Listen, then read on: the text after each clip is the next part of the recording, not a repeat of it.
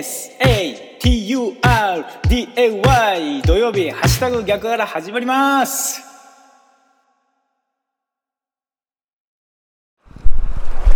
8月29日土曜日の朝です。おはようございます。ハッシュタグ逆原市川秀幸です。この番組は8月29日土曜日の朝に聞いていただくように録音していますがいつ聞いていただいても大丈夫です。ながらで聞いてください。私もながらで録音しています。よろしくお願いします。まずは今日の暦からいきましょう。今日8月29日土曜日の暦ですが日の出時刻は5時23分でした。日の入り時刻は6時23分です。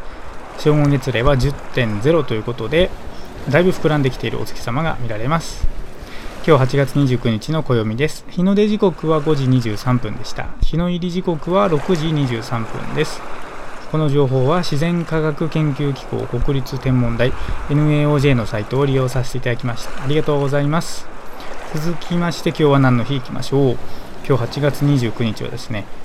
お金を学ぶ日ということでございます。日付は歴史書俗日本記などで日本で最初の流通貨幣として和道開放または和道開鎮が発行されたのが西暦708年8月29日とされていることから2022年度より高校の新学習指導要領で家庭科の授業において資産形成が取り入れられるなど金融教育の必要性が高まっていることからその活動をサポートすることが目的。ということでございます。8月29日はお金を学ぶ日ということでございます。この情報は雑学ネタ帳というサイトを利用させていただきました。ありがとうございます。さあ今日は土曜日なのでですね、法話シェアということで、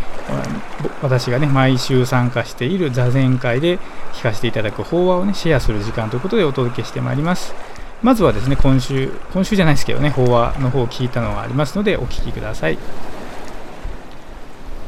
座っているとさまざま出来事が気になります。人によって視覚聴覚触覚などその日の体調などによって気になるところは異なることでしょう。これは座禅によって体が目覚め感覚が鋭くなるからだと思います。しかしその思いを追い求めず手放してみてください。座禅を通じて少しずつできるようにしていきましょう。という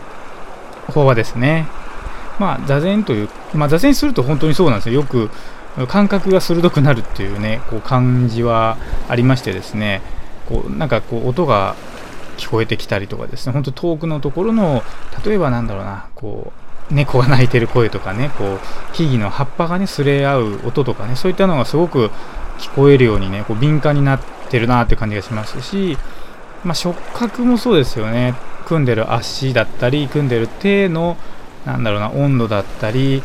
その肌の感覚自分自身ですけどのですけどね感覚が鋭くなるなっていうのは、まあ、座禅していてね自分自身も感じることであるんですけれどもその思いを追い求めずに手放すというところがですねそのなんていうか座禅だったり、まあ、瞑想と言ってもいいかもしれないんですけどそういうことをする上でのね意義だと思いますのでねその思いをね追い求めずに手放していく、まあ、これは座禅の時だけではなく日常生活もそうだと思うんですよね。いろいろな感情が湧き起こってくると思うんですがそれにとらわれずに生きていけるようなねそんな自分になったらいいなというふうに思いますよね。ということで、まあ、法話シェアは以上なんですがですねえー、まあ、この番組なんですけれども、スタンド FM というアプリも使って配信しておりますがね、放送がですね、500再生を超えましたっていうね、通知が来ました。ありがとうございます。まあ、いろんな媒体でね、ポッドキャストで聞いてもらってる方、あの Spotify とかね、それから、おノートっていうサイトだったりとか、まあ、スタンド FM で聞いていただいている方もいるんですが、500回再生がありましたと、スタンド FM から連絡が来ましたので、ありがたい限りで、聞いていただいているね、皆様のおかげで毎日続けることができております。本当にいつもお聴きいただきありがとうございます。ということでですね、今日は8月29日土曜日ですね。今日も元気に過ごしていきましょう。お仕事行かれる方、いってらっしゃい。行ってきます。